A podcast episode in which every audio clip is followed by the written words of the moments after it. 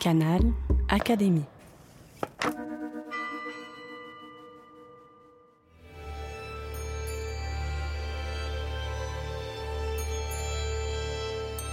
L'entretien de la semaine. Rencontre avec un académicien.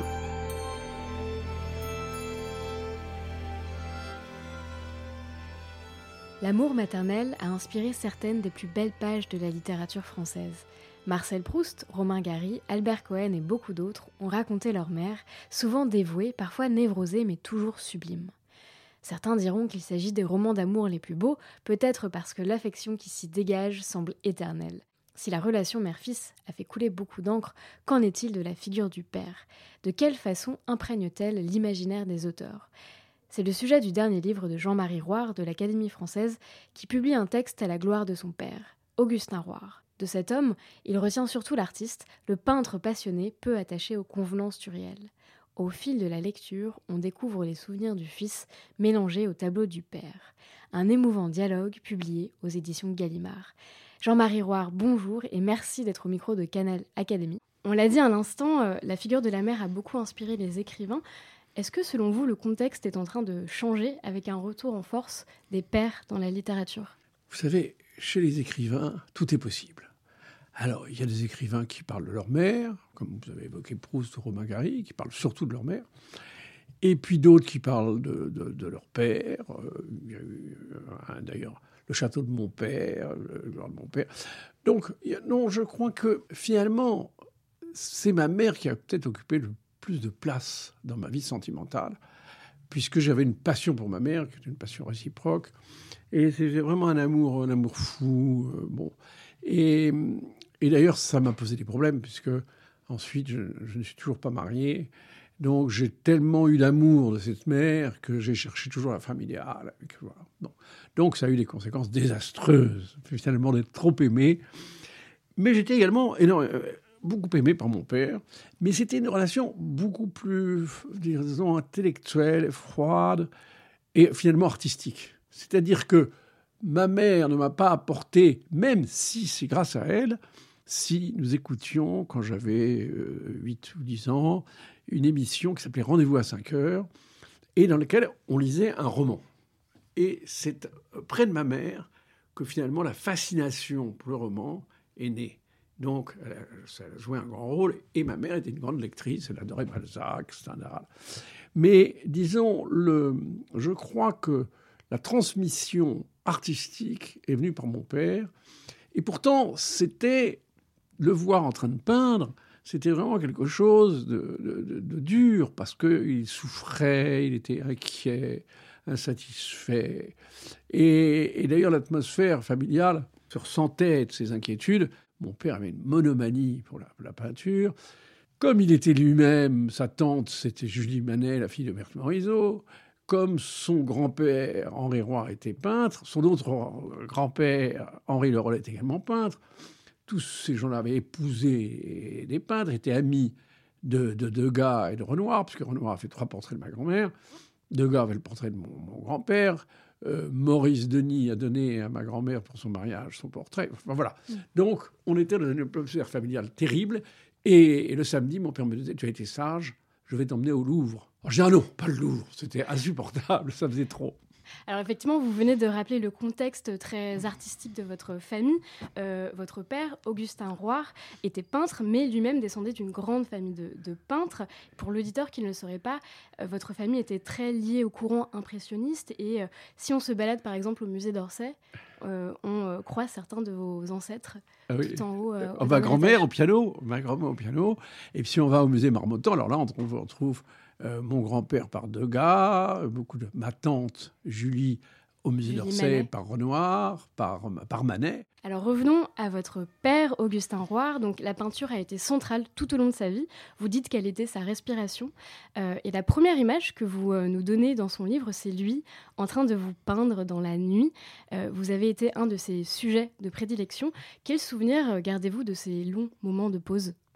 Écoutez, le premier souvenir de la vie, c'est au fond cette lumière qui m'éveillait, je devais avoir un an ou deux ans, et euh, qui m'éveillait euh, en sursaut Et je voyais ce, cet homme, le visage crispé, avec une lampe de poche et un crayon, qui était en train de faire mon portrait. Il vous réveillait la nuit Il me réveillait la nuit. Alors, il espérait ne pas me réveiller, peut-être. C'était pas un sadique, mais il ne pouvait pas s'en empêcher. Et c'est pour ça que j'ai une foule de dessins et de tableaux, d'ailleurs, qui me représentent en train de dormir. C'est vraiment quelque chose. Donc, c'est mon premier souvenir à la vie. Et puis ensuite, j'ai posé, alors là, vers 4 ans, euh, c'est dans le portrait d'ailleurs qui, fait, qui est représenté dans la couverture de ce livre. Et puis ensuite, il m'est arrivé quelque chose de très bizarre, c'est que mes parents m'ont confié à des pêcheurs de l'île de Noirmoutier pendant 4 ans. Et là, mon père m'écrivait, mais il m'écrivait des lettres illustrées avec des dessins. Des sortes de bandes dessinées. Et il me racontait ma vie en dessin, en dessin. Et, et c'était très curieux parce que j'avais le sentiment du, du dédoublement, si vous voulez, entre euh, moi qui étais dans cette île avec des gens absolument adorables, des, des pêcheurs Noirmoutier, dans des conditions inouï pour aujourd'hui, parce qu'il n'y avait pas de, gaz, pas d'électricité, il fallait chercher l'eau dans un puits, on s'éclairait la bougie. Et puis, surtout, il y, avait, il y avait ces pêcheurs qui étaient d'une gentillesse, d'une bonté extraordinaire. Et vraiment, et puis, et puis Noirmoutier, l'île de Noirmoutier, qui est vraiment une île merveilleuse, avec des plages immenses, et une nature qui était à ce moment-là très préservée. Et donc, quand vous étiez à Noirmoutier, votre père vous envoyait donc ces, petites planches où il euh, inventait une vie à Nounours, votre, votre doudou. Il lui arrivait plein d'aventures. Euh, et donc, il vous les envoyait par la poste parce que vous étiez loin de lui. Est-ce que pour votre père, ces, ces dessins, c'était aussi un moyen de se rapprocher de vous? C'était son moyen d'expression. La peinture, d'ailleurs, quand il écrivait à sa mère, il faisait des dessins. Euh, il écrivait quelques lignes, mais il y avait aussi des dessins. À son père, il y avait des dessins. C'était c'était un monomaniaque de la peinture. Il ne s'intéressait qu'à ça. Alors moi, ça m'agaçait un peu à l'époque. Je me suis rendu compte que je, suis devenu un peu comme ça. Oui, il y a qu'à la littérature qui m'intéresse et je passe mon temps à être un obsédé de littérature. Mais ce qui avait été curieux dans cette histoire, c'est qu'il y a eu un mélange, en fait, de plusieurs anecdotes. C'est pour ça que ce livre est un peu un roman c'est que euh, nous avions une maison, euh, ma famille était de la, grande bourgeoisie, mais disons, avec qui avait eu des problèmes d'argent. Mon père, mon père, était complètement fauché. Et, nous avions plein de maisons. Vous savez, dans la bourgeoisie, on peut être fauché, avoir pas mal de maisons qui, vous ruinent d'ailleurs, parce qu'il faut toujours faire des réparations. Et nous avions une maison dans le Béarn. Et, un jour, euh, en allant dans le Béarn, j'ai perdu mon ours en peluche dans le train il a été, vous savez, il y avait beaucoup de monde, dans les époques de la, libération, il y avait des foules dans le train. Et ça a été pour moi un drame épouvantable. C'était ma première histoire d'amour euh, négative. Mon premier désespoir amoureux, c'est la perte de cette ours. Et au même moment où nous arrivions donc dans cette maison de famille à, Arrête, près de Laurent Sainte-Marie, on a appris qu'un ourson qui avait été, euh, dont la mère avait dû être tuée par les chasseurs, euh, s'était précipité dans un, près de l'auge des cochons chez une paysanne. La paysanne l'avait attrapé et l'avait vendu à, un cirque. Ah, et alors cette histoire, tout le monde s'est amusé, cette histoire de voir un ours, parce que euh, ce village d'Arrête était très proche de la haute montagne, et il y avait beaucoup d'ours. Et cette histoire qui a amusé plutôt les gens autour de moi m'a dévasté m'a dévasté parce que je me suis mis à la place de cet ours. Voilà. Et ce qui fait qu'ensuite, quand mon père m'écrivait à Noirmoutier, il avait mélangé toutes les histoires et il me dessinait sous forme d'un ours.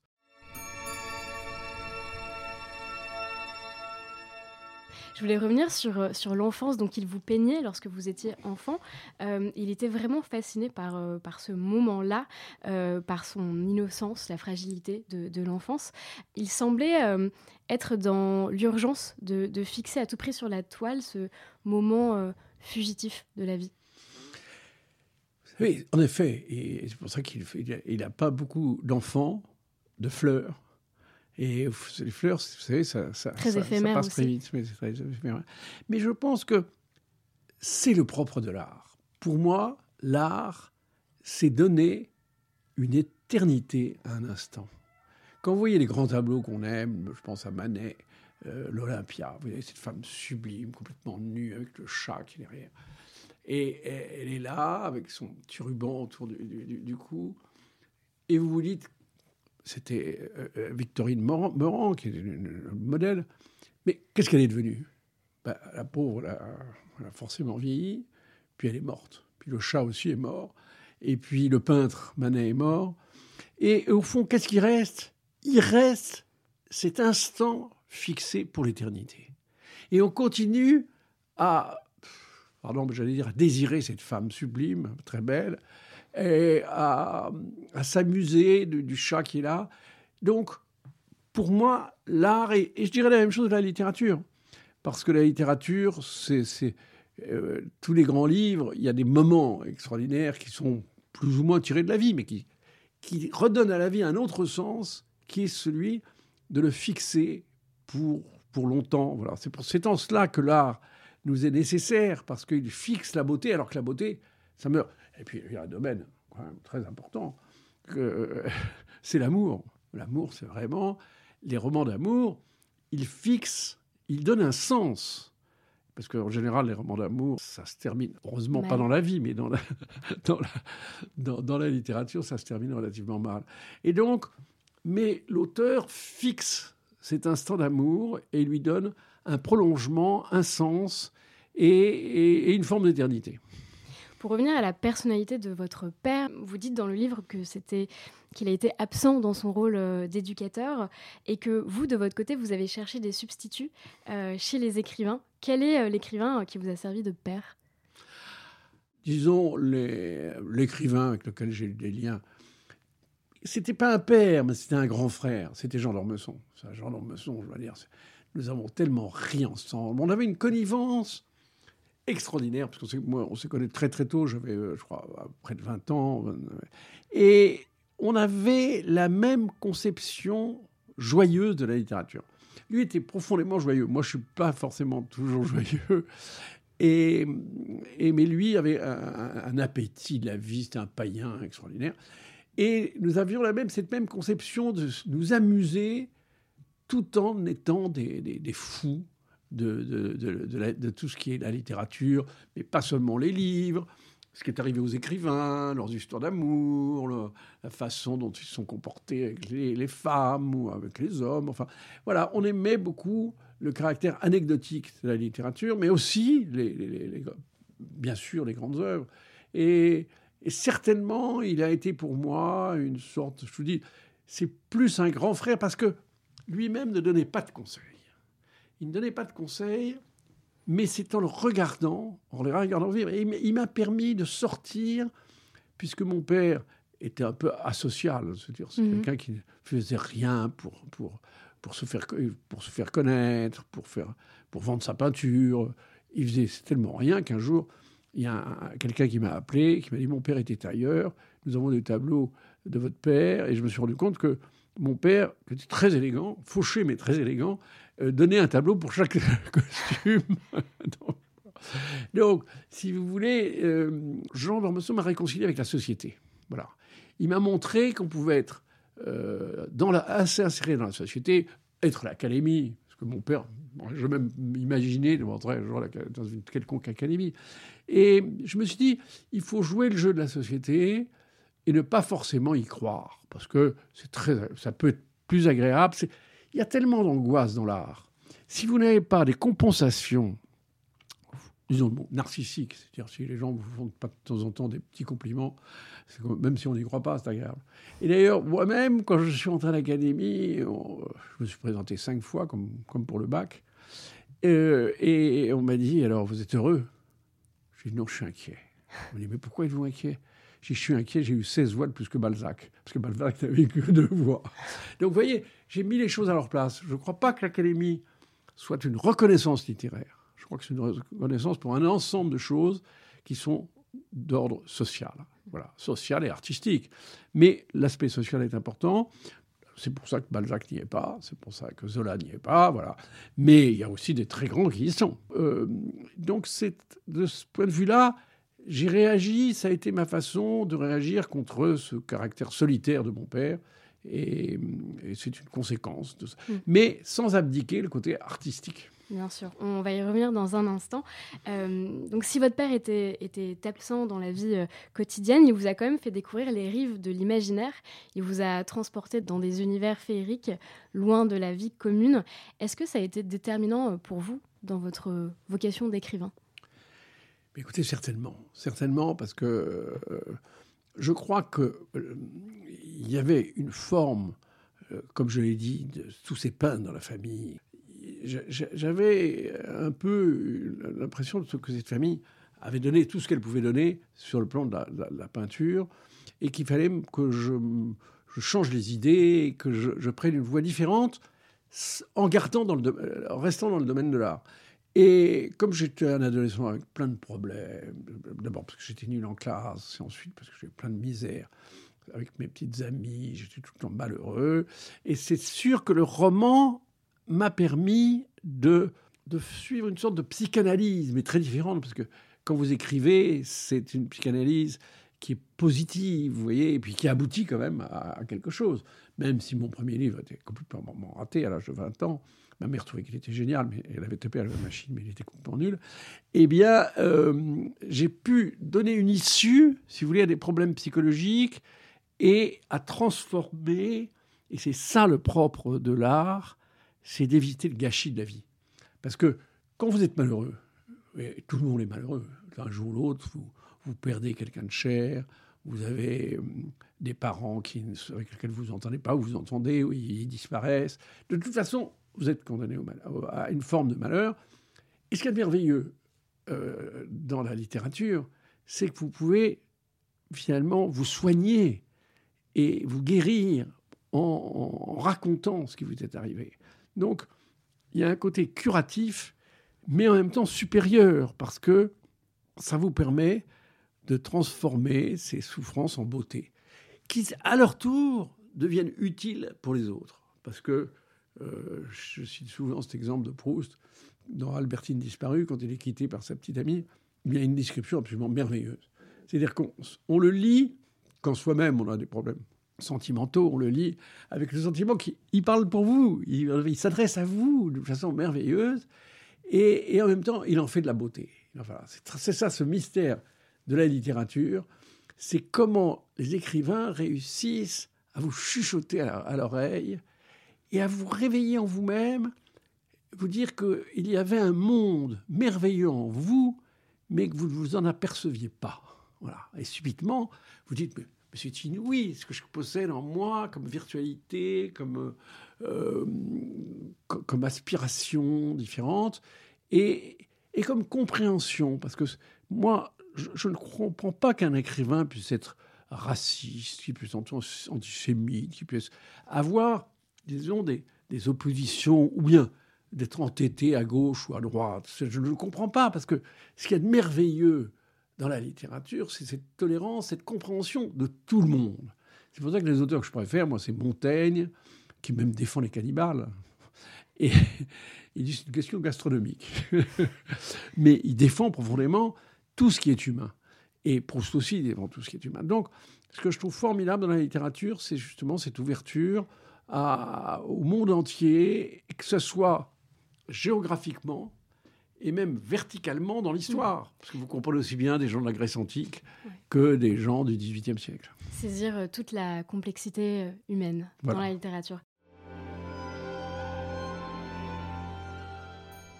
Vous, vous avez choisi euh, la littérature plutôt que la peinture, mais ça vous arrive quand même de, peindre? Ah, jamais, mais jamais. Je suis incapable de, faire le moindre dessin. Je, suis complètement nul. Et, d'ailleurs, je ne le souhaite pas parce que ça ne me, c'est pas mon, mon non, c'est pas mon domaine. C'est pas, je suis vraiment pas fait pour ça. Votre père a mis toute son âme dans la, peinture, mais en revanche, vous le disiez à l'instant, il n'était pas un homme guidé par euh, l'ambition. Il n'a jamais cherché à faire euh, carrière euh, vraiment. C'est vous qui avez organisé sa première exposition lorsqu'il était déjà bien âgé. Est-ce que cette relation très détachée au succès vous a gêné, contrarié? Oui, ça m'a contrarié parce que, parce que euh, j'étais très ami, j'étais en classe avec le fils d'un peintre qui était très connu à l'époque, qui s'appelait Chaplin Midi, et je voyais le succès autour de Chaplin Midi, il faisait des expositions en classe, les professeurs disaient oui, votre père est peintre, et moi rien, parce que comme... Mais c'était... Il avait une ambition, mais c'était une ambition qu'il ne voulait, sur laquelle il ne voulait pas agir. Voilà, c'est très différent. Il avait l'ambition, il espérait la reconnaissance mais il ne se donnait aucun moyen d'obtenir cette reconnaissance. C'est ça qui était un peu, c'est ça qui était un peu que je vivais comme une injustice. Et comme ça avait des conséquences, euh, disons, sur le train de vie, si je peux appeler ça comme ça, de ma famille, je veux dire, en étant fauché, les fins de mois difficiles, oh, c'était un très mauvais souvenir. Et hum, surtout dans la bourgeoisie, parce que je voyais la, disons, la pauvreté chez les pêcheurs de Noirmoutier, mais qui sont là en pleine nature, qui vont pêcher des, crabes, euh, des poissons. Il n'y en a pas d'argent, mais ça n'a aucune importance. Mais à Paris, dans la bourgeoisie, quand vous êtes issu de la bourgeoisie, c'est beaucoup plus difficile parce que vous avez besoin d'avoir un blazer. Et surtout, vivant. Alors, moi, j'avais des cousins germains, que nos deux mères étaient sœurs, nos deux pères cousins germains, qui étaient de la famille euh, Berthe Morisot de Manet, qui eux vivaient alors très largement, très très riches, qui nous, d'ailleurs, qui nous aidaient beaucoup, mes parents et moi. Voilà, et donc c'était un peu humiliant. Voilà. Bon, mais vous savez, la vie, moi je ne regrette pas du tout ma vie je trouve que euh, il faut accepter sa vie. Il faut accepter sa vie, mais en saisir toutes les occasions de la dépasser, de lui donner un sens et d'essayer de se dire que cette vie, même les petits malheurs et les grands malheurs qu'on éprouve, ils vous font rejoindre l'humanité. Et même à un moment, j'ai eu euh, quelques petits problèmes. quand je me suis occupé de, la Omar Radaj, j'ai été condamné par la 17e chambre et je me suis fait insulter par le président du tribunal, par les avocats. Et, et au fond, je me disais, mais je vis quelque chose d'intensément que, que tellement d'hommes ont vécu, être dans un procès, et, personne ne le sait. Et moi, je suis en même temps, euh, euh, donc j'ai la ressource quand même d'être un, un journaliste dans un grand journal, voilà. Donc, mais, mais je trouve que la vie, il faut en saisir tout ce qu'elle a de passionnant, quoi qu'il vous arrive. La vôtre a été très romanesque. Un peu romanesque, oui. Euh, aujourd'hui, les tableaux de votre père sont, existent toujours. Euh, vous les avez conservés chez vous ou est-ce qu'on peut les trouver? Alors, il y en a dans, plusieurs endroits. Il y en a dans les musées, il y en a au musée des années 30, euh, parce qu'ils en ont acheté. Il y en a également j'ai fait une donation au Petit Palais. Il y en a une dizaine qui sont. Il n'y a pas que des tableaux de votre père d'ailleurs, ce sont. Non, j'ai donné des tableaux, deux tableaux de mon arrière, mes arrière-grand-père, mais mais là, mais, voilà, donc c'est. Euh, et puis il y a des collectionneurs. Il y a voilà Eric Coatalem qui est un grand galeriste, il a acheté plusieurs tableaux de mon père. Donc maintenant, il a, disons, euh, il est, il, il connaît une grande reconnaissance, mais reconnaissance parce que les gens euh, disons, euh, ont vu ces tableaux. Vous ne pouvez pas avoir de reconnaissance si, les gens ne voient pas vos tableaux. Donc c'est pour ça que ces expositions et, et celles qui commencent le, à partir du, 11 mai à la mairie du 8e jusqu'au 30 mai, voilà, permet de voir une, vraiment une bonne partie de ses œuvres. Pas, pas, parce qu'il a beaucoup peint, il a peint 300 tableaux, là, il y en a qu'une cinquantaine. Vous avez un tableau préféré de votre père? Alors, euh, il y a un tableau que j'aime beaucoup parce qu'il concilie tout, il représente ma mère ma mère en train de pleurer, qui est allongée sur un divan. Ça s'appelle La grimace et pénasse. Et il a dû être peint, ce tableau, à, la suite d'un problème de couple, certainement. Euh, il avait dû faire de misère, je sais pas quoi. Et parce que c'est à la fois mon père, ma mère, et, ce malheur transmué en art. Vous voyez, c'est ça.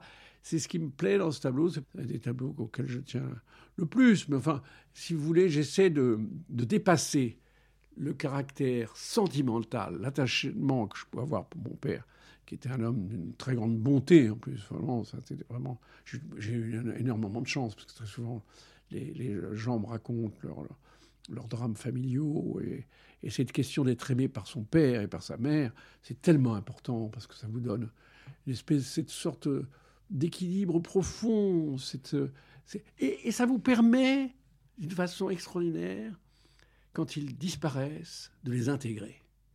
Moi, je vis toujours avec ma mère. Quand je vais faire les courses, des choses comme ça, je vois les, fruits, les fleurs. Et eh bien tout de suite, je suis avec ma mère. Elle, est là, elle m'accompagne. Et, et, par les tableaux de mon père, je suis avec lui. Donc c'est vrai que c'est une grande chance. Voilà. Vous vivez avec euh, votre mère, votre père, mais aussi avec euh, vous-même, le petit Jean-Marie euh, Roire, parce que vous avez servi de modèle sur les peintures de, votre père. Qu'est-ce que, quand vous vous regardez sur ces toiles, qu'est-ce que ça vous évoque? Est-ce que vous reconnaissez cet enfant? Bien sûr, mais mais je n'en éprouve pas, comprenez-moi bien, de narcissisme. C'est-à-dire que c'est moi, bon, et j'étais là à ce moment-là, mon père m'a peint, voilà. C'est, disons, c'est pas tellement le fait d'être euh, pris comme modèle qui me, euh, disons, euh, pour vous avouer les choses, je suis plus sensible en fait, au fait que, que quelqu'un ait, lu un de mes livres et me, fasse des compliments, vrai ou faux, mais en tout cas, je suis plus sensible. C'est pas, mais c'est artistiquement. Je trouve que j'essaie vraiment, c'est important dans une famille d'artistes, de, de juger les artistes en fonction de leur talent et non pas en fonction de l'affection qu'on a pour eux.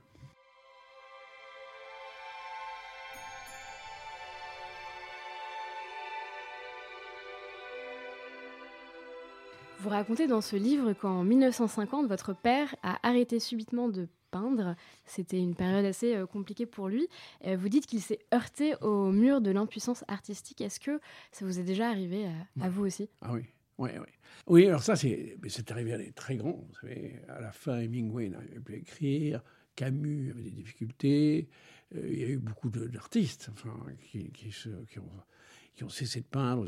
Et mon père, donc entre 1950 et 1954, a subitement cessé d'écrire. Alors, c'est quelquefois lié à des crises sentimentales. Et, et, moi, ça m'est arrivé. Ça Ce qui est arrivé, c'est la période la plus dure de ma vie. C'est entre ce premier roman refusé quand j'avais 20 ans et qui était très mauvais. Hein. C'était pas une injustice des éditeurs. Heureusement qu'il m'a publié. Non, non, il était vraiment, vraiment mauvais. Non, non, je ne fais pas de la coquetterie. Et, et, et, l'âge de 30 ans, où j'ai publié mon premier livre, qui est bon, et que était publiable, là, je ne le renie pas.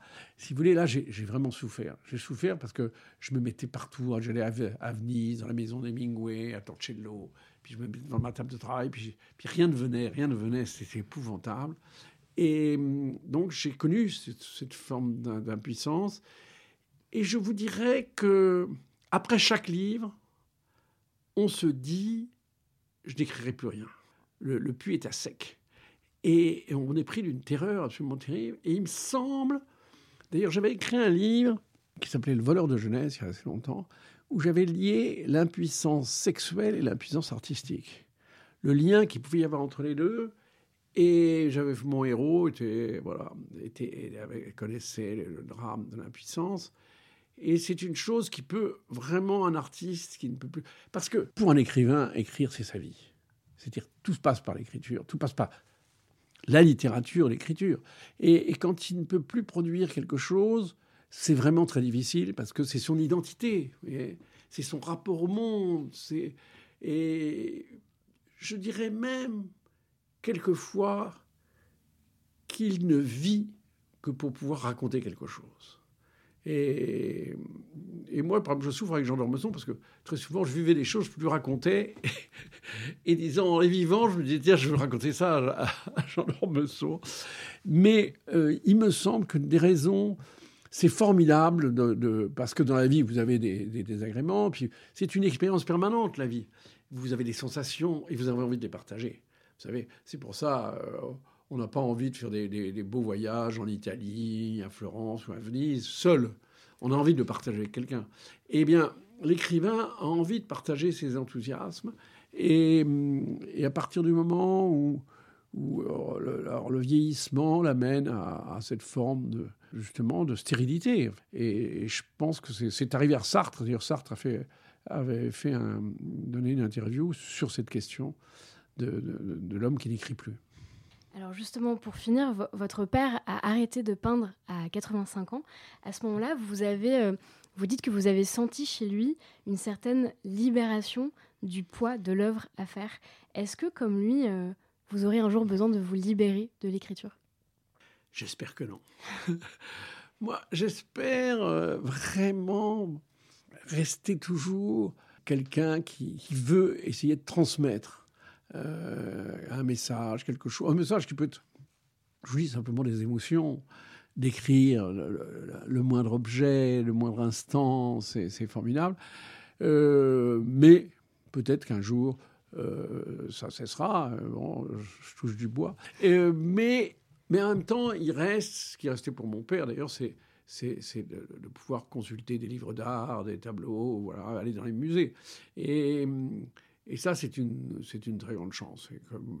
Vraiment, je suis entouré de livres que je lis ou que je relis. Voilà. Ben, et pour moi, c'est un, grand éblouissement. Vous savez, découvrir un livre et vraiment l'aimer, c'est vraiment un bonheur fou. C'est un bonheur extraordinaire parce que c'est un bonheur étrangement personnel et collectif. C'est-à-dire qu'il vous touche comme s'il était écrit pour vous, et en même temps, ça vous relie à l'humanité tout entière, mais à l'humanité qui viendra plus tard, qui existe, même presque celle du passé. Vous, vous êtes, vous vous dites, voilà, euh, j'éprouve des sensations extraordinaires. Et donc, euh, bon, ben, en tout cas, j'attends le, moment où je n'écrirai plus, mais j'espère que qu'il viendra le plus tard possible. Ça continuera. Et eh ben, c'est une très bonne nouvelle pour euh, les auditeurs. On attend avec beaucoup d'impatience votre prochain livre. Mais en attendant, donc, on recommande euh, cette toute nouvelle publication Jean-Marie Roire, Augustin Roire, entre père et fils. C'est publié aux éditions Gallimard et disponible dans toutes les librairies. Et donc, je crois, vous avez dit qu'une exposition suivra, c'est ça, après la, publication? Euh, et, accompagne la publication à la mairie du 8e du 11 mai jusqu'au 30 mai. C'est bien noté. Merci beaucoup, Jean-Marie Roire.